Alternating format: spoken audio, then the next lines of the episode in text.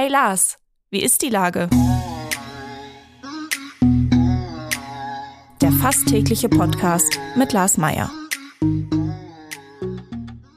Wie ist die Lage? Unser fast täglicher Podcast in Kooperation mit der Hamburger Morgenpost, der Gute-Leute-Fabrik und Ahoi Radio spürt tagesaktuellen Fragen nach. Mein Name ist Lars Meier und ich rufe fast täglich gute Leute aus Hamburg an. Unser Partner in dieser Woche sind die Asklepios Kliniken Hamburg. Mehr als 50.000 Menschen in Deutschland erleiden jedes Jahr einen plötzlichen Herzstillstand außerhalb eines Krankenhauses. Nur dank des beherzten Eingreifens von Ersthelfern haben die Betroffenen eine Chance zu überleben. Kennen Sie einen Lebensretter oder sind Sie vielleicht selbst einer? Dann bewerben Sie sich für den Asklepios Lebensretterpreis. Die Asklepios Kliniken Hamburg zeichnen auch in diesem Jahr Menschen aus, die andere erfolgreich reanimiert haben. Das war Werbung. Herzlichen Dank. Heute befrage ich den Präsidenten der Universität Hamburg, Professor Dr. Hauke Hekeren. Ahoi, Herr Hekeren. Moin, Herr Mayer. Lieber Herr Hekeren, seit einer Woche sind Semesterferien. Ähm, gibt, das, gibt es eigentlich für den Präsidenten der Uni auch Semesterferien und dauern die vor allen Dingen so lange? ja, wir nennen das ja erstmal vorlesungsfreie Zeit, ja, weil tatsächlich für viele Menschen an der Uni diese Zeit, die als Semesterferien auch bezeichnet wird, äh, doch mit viel Arbeit gefüllt ist. Ne? Also die Studis haben jetzt noch Klausuren und Abgaben und so weiter und viele der Kolleginnen und Kollegen äh, müssen auch Arbeiten korrigieren und sowas. Und ja, bei uns läuft das eigentlich auch so normal durch. Aber klar, auch der Unipräsident macht Urlaub und zwar ab morgen. Wo geht's denn hin, wenn ich fragen darf? Ja. Also ich bin erstmal, äh, möchte ich gerne Hamburg ein bisschen genießen. Weil, äh, Endlich mal nach über einem Jahr. möchte man genau. ja, ich habe ja schon ganz viele tolle Seiten dieser wunderschönen Stadt äh, kennengelernt, aber da gibt's schon noch Sachen, die äh, offen sind. Also weiß ich nicht, mal ganz entspannt äh, über die Alster paddeln oder so, durch die, durch die Alsterkanäle. Sowas habe ich mir vorgestellt. Vielleicht mal äh, Open-Air-Kino, also so, so Sachen, für die wirklich bisher noch keine Zeit war. Ja. Und ähm, dann später auch noch äh, geht in den Süden, äh, schön ans Meer. Okay. Sind Sie denn jemand, der dann äh, viel ins Wasser springt oder lieber mit dem Buch im Schatten unterm Schirm liegt? Beides. Also wenn das Wasser schön ist, ähm, dann gehe ich da gerne rein. Wo ich nicht so ein Freund von bin, ist, wenn es da Quallen gibt zum Beispiel. Dann finden Sie mich eher sehr konsequent äh, auf der Liege mit dem Buch. Und was ist das dann für ein Buch? Ist das dann Schopenhauer oder Kant oder äh, andere Schwergewichter? Oder äh, darf es auch mal, äh, ich sag mal, früher hätte man Simmel und Konsalik und jetzt würde man wahrscheinlich äh, Stuckrad Barre oder so nennen? nee, ich bin dann eher bei äh, amerikanischen Thrillern. Das ist so mein Urlaubsvergnügen. Es gibt so eine tolle Serie von, äh, wie heißt er, Daniel Silva, Gabriel äh, finde ich klasse. Darf aber auch mal ja, so, wie heißt das andere? Don Winslow, City of Dreams ist auf meiner Liste. Oh ja. Was ich aber auch klasse finde, ist Paul Auster. Also so, auch mal so dicke Romane, wo man dann einfach mal dranbleiben kann. Ja. Sie mögen ja Thriller, wie Sie gerade gesagt haben. Am 7. Juli hat es einen kleinen Thriller gegeben, nämlich bei der Regatta der Hochschulpräsidien auf der Außenalster. Da sind Sie aber nur Zweiter geworden. Kurz vor dem Ziel sind Sie eingeholt worden von der Hochschule für Bildende Künste. Was war denn da los? Morgen ja, zum Frühstück nur Pudding gegessen oder? Sagst du was? Wir hatten ordentlich Druck auf den Tampen. Äh, das waren ja, ich habe zum ersten Mal diese wirklich sehr speziellen Bedingungen auf der Alster kennengelernt, so mit Böen und wehenden Winden und so. Äh, und wir hatten wohl so ein bisschen Pech mit Windlöchern. Und man muss aber auch sagen, das Team von der HFBK war richtig, richtig klasse. Also da war einer dabei, der wirklich auch ansonsten Wettersegler ist. Und, aber das war spannend. Ich hätte nie gedacht, nie im Leben gedacht, dass das so spannend ist mit einem richtigen äh, Finish. Aber völlig klar ist, dieses Jahr waren wir Zweiter, äh, nächstes Jahr wollen wir das Ding gewinnen. In einer anderen Rangliste sind sie Zehnter unter den deutschen Unis und Platz 205 äh, weltweit, nämlich in dem QS World University Ranking. Äh, können Sie uns das mal einordnen? Ist Platz 10 unter den deutschen Unis, finde ich jetzt persönlich gar nicht so gut. 205 kann ich gar nichts zu sagen. Gibt ja wahrscheinlich viele tolle ähm, Universitäten auf der Welt. Ja, da könnten wir jetzt einen abendfüllenden Podcast zu machen, aber so kurz zusammengefasst, äh, nee, wir finden das schon ganz ordentlich. Äh, Im weltweiten Vergleich ist das ja schwierig. Ne? Also wenn man jetzt äh, große amerikanische Privatunis mit ganz, ganz, ganz viel Geld äh, vergleicht mit äh, deutschen staatlichen oder europäischen staatlichen Unis, dann ist das schwierig. Ich finde, dass sich das dann im Vergleich wirklich sehr gut sehen kann, was wir hier in Deutschland leisten. Ja, von daher ist äh, da Richtung Top 200 weltweit äh, aller Ehren wert. Ähm, muss man sich auch klar machen, es gibt die weit überwiegende Zahl der Unis international wird gar nicht gerankt. Ne? Also alleine da dabei zu sein, ist schon äh, letztlich ein Zeichen von großer Sichtbarkeit. Ähm, Top 10 in Deutschland, ähm, doch, ähm, ist, ist auch gut, ja, wenn man sich anguckt, da gibt es ganz oben die TU München, die spielt so ein bisschen in ihrer eigenen Klasse.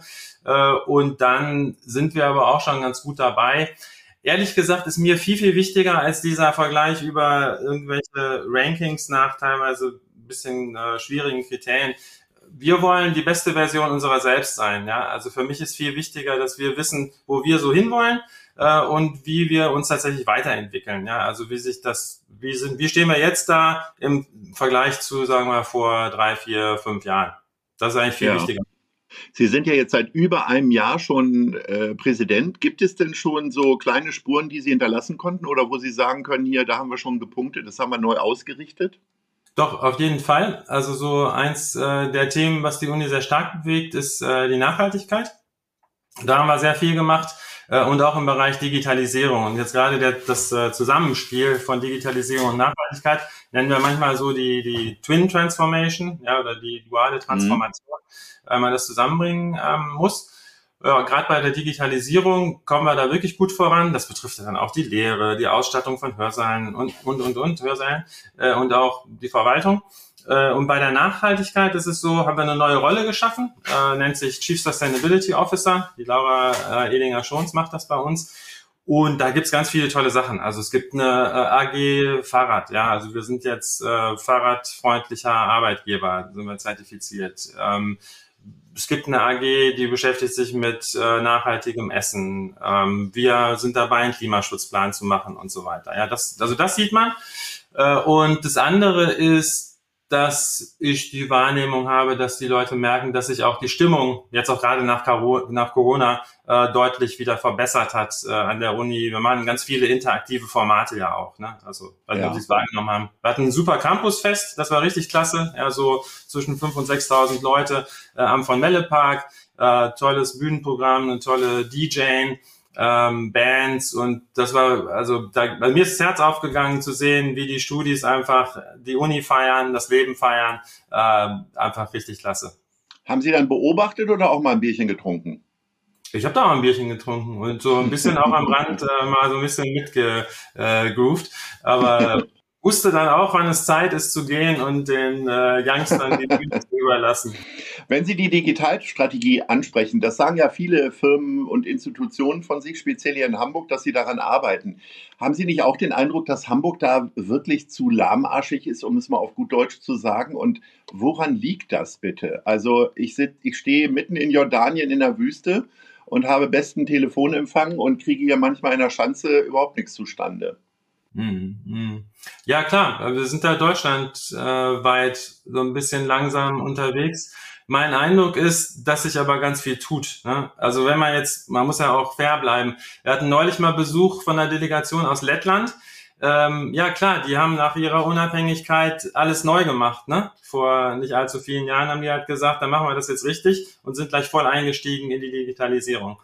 Äh, mhm. Und wir müssen das eben jetzt äh, nachholen und dabei, es ist ja immer so schwierig, die, die alten, gewohnten Zöpfe abzuschneiden. Ne? Das ist ja irgendwie das Anstrengende. Aber wie gesagt, ähm, wir sind da gut unterwegs. Okay. Vor einigen Jahren gab es ja das äh, Prädikat Exzellenzuniversität. Ähm, wann muss das eigentlich wieder verteidigt werden oder äh, wie, wie, sieht da jetzt die Strategie aus? Mhm. Ja, wir wollen das äh, wieder gewinnen. Ja, da halte ich mich an den, äh, was, ich glaube, der Trainer der Hockeyherren, nachdem die Weltmeister waren, ähm, der gesagt hat, nee, verteidigt man nicht solche Titel, sondern man, man gewinnt sie wieder. Ja, und das ah, okay. ist äh, genau unser Ziel. Ähm, das wird uns 2025 ganz stark beschäftigen und äh, zu 26 wird das dann erneuert. Und äh, ist es denn tatsächlich schwieriger, das dann zu verteidigen, auch wenn Sie sagen, äh, oder sagen wir mal, äh, bleiben wir in Ihrer Sprache, es wieder zu gewinnen? Oder hat man sich jetzt schon mal ein gewisses Renommee aufgebaut und äh, geht dann lockerer über die Hürden? wir haben uns ein gewisses Renommee aufgebaut, ja, das ist ganz klar. Also da kommen auch wieder die Rankings ins Spiel, die Sie schon angesprochen haben. Ne? Also jetzt äh, in der nächsten Runde, da gab es gerade die Einigung, ähm, werden wohl bis zu 15 äh, Unis ausgezeichnet. Mhm. Und äh, wenn man da unter den Top 10 ist äh, über eine lange Zeit, dann ist das natürlich schon mal eine Aussage. Ja, deswegen ruhen wir uns aber nicht aus, sondern äh, sind eben fleißig dabei, äh, weiterzumachen und uns weiter zu verbessern. Es ist leider ein Thema, wo wir auch nochmal einen extra Podcast zu machen sollten. Äh, das ist das Thema ChatGPT. Ähm, Gab es denn, äh, ich sag mal, Versuche von Studentinnen oder Studenten, das verbotenerweise einzusetzen? Die gibt sicher. Darüber kann man ja auch äh, lesen, ja, von, äh, vom, von der Schule, Mittelschule bis zum Abi. Äh, natürlich betrifft uns das auch. Mhm. Ist auch so, dass wir uns darauf einstellen. Also es gibt äh, wir haben extra ja ein Zentrum für universitäres äh, Lehren und Lernen, die dazu auch Richtlinien rausgegeben haben. Ähm, und da muss man sagen, ja, äh, das ist dann genauso Schummelei ähm, oder Betrug wie mit anderen Techniken. Ja, von daher behandeln wir das dann auch genauso. Man muss aber auch dazu sagen, das ist ja nicht nur schlecht. Also das finde ich immer ganz wichtig bei dieser Diskussion äh, wir kriegen ja dadurch auch einen ordentlichen Innovationsschub. Ja, also das führt dann dazu, dass wir eben auch gerade Prüfungsformate entwickeln müssen, äh, bei denen das dann nicht hilft. Das ist das eine. Äh, und wir müssen es natürlich auch in der Lehre einsetzen. Ja, also das muss ja unser Anspruch sein. Also wenn solche neuen mhm. Tools neuen Techniken da sind, äh, sollen ja gerade unsere Studis auch lernen, damit umzugehen äh, und auch kritisch zu reflektieren, was dabei rauskommt. Ein Freund von mir erzählte mir, äh, dass er die gute Nachtgeschichten äh, für seinen Sohn über ChatGPT generiert, sodass sein Sohn da auch immer eine Rolle spielt und lustige Abenteuer erlebt. Äh, wie sehr haben Sie denn ChatGPT jetzt schon äh, in Ihren Alltag integriert? Ich, also ich spiele da tatsächlich äh, ab und zu rum, weil ich davon ausgehe, dass es, äh, das ChatGPT gerade viele Routinevorgänge so im äh, Verwaltungsalltag und klar, was wir machen, ist ja zu einem Großteil auch äh, Verwaltung und Management äh, weiterhelfen kann. Ja, also viele der Standardanfragen äh, kann man sicherlich auch mit einem äh, guten Sprachmodell äh, versuchen zu beantworten. Und äh, manchmal auch so nutze ich das zum äh, Brainstormen man sieht dann aber auch äh, die Grenzen. Ja, also es ist ja immer noch so, dass die, die, äh, diese Programme, äh, diese Modelle teilweise halluzinieren. Ne? Also wenn sie die Informationen nicht haben, äh, dann kommt da halt raus, äh, ja, der Lars Meyer ist äh, Bundeskanzler von Deutschland. Ja. ja, das kann ja noch alles passieren. Äh, wir kommen zum Schluss, kommen wir äh, zu unserem Ranking, äh, nicht zu unserem Ranking, sondern zu unserer Rubrik, so heißt das Wort mit R. Nice oder Scheiß? Wofür haben Sie sich entschieden? Was ist Ihnen Schönes oder Schlimmes widerfahren in letzter Zeit? Mhm. Äh, ich, ähm, beides würde ich sagen. Ja, also es gibt äh, auf der eher nicht so schönen Seite beschäftigt mich schon sehr die soziale und auch die psychische Lage unserer Studierenden. Ja, das muss man sagen. Das ist wirklich eine ernste Angelegenheit. Äh, viele Gründe, ähm, die Gesamtsituation, dann aber natürlich auch, äh, dass das Leben in Hamburg teuer ist, dass die Wohnsituation schwierig ist, Mieten sind hoch äh, und ganz wichtig eben, wir brauchen endlich eine vernünftige Reform des BAföGs. Ja, das mhm. ist, äh, ja, wenn ich so sagen soll, schon scheiß, ja, weil das, dadurch sind viele Studis echt äh, gekniffen. Und das äh, möchte ich gerne, möchte ich meinen Beitrag zu leisten, dass wir das verändern und dementsprechend auch auf die Politik äh, zugehen.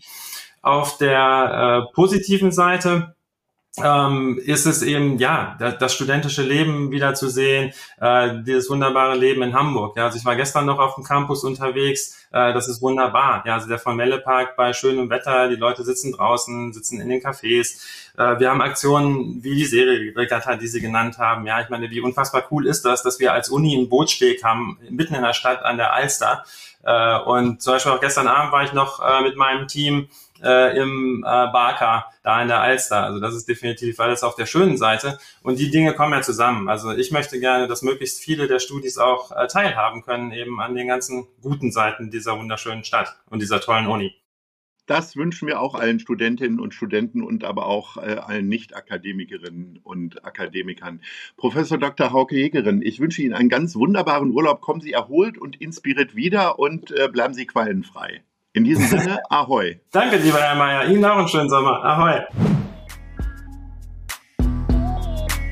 Dieser Podcast wird präsentiert von der Gute-Leute-Fabrik, der Hamburger Morgenpost und Ahoi Radio.